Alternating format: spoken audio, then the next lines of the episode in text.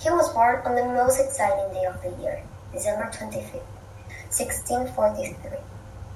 By now, he will be 377 years old, probably the oldest boy at school.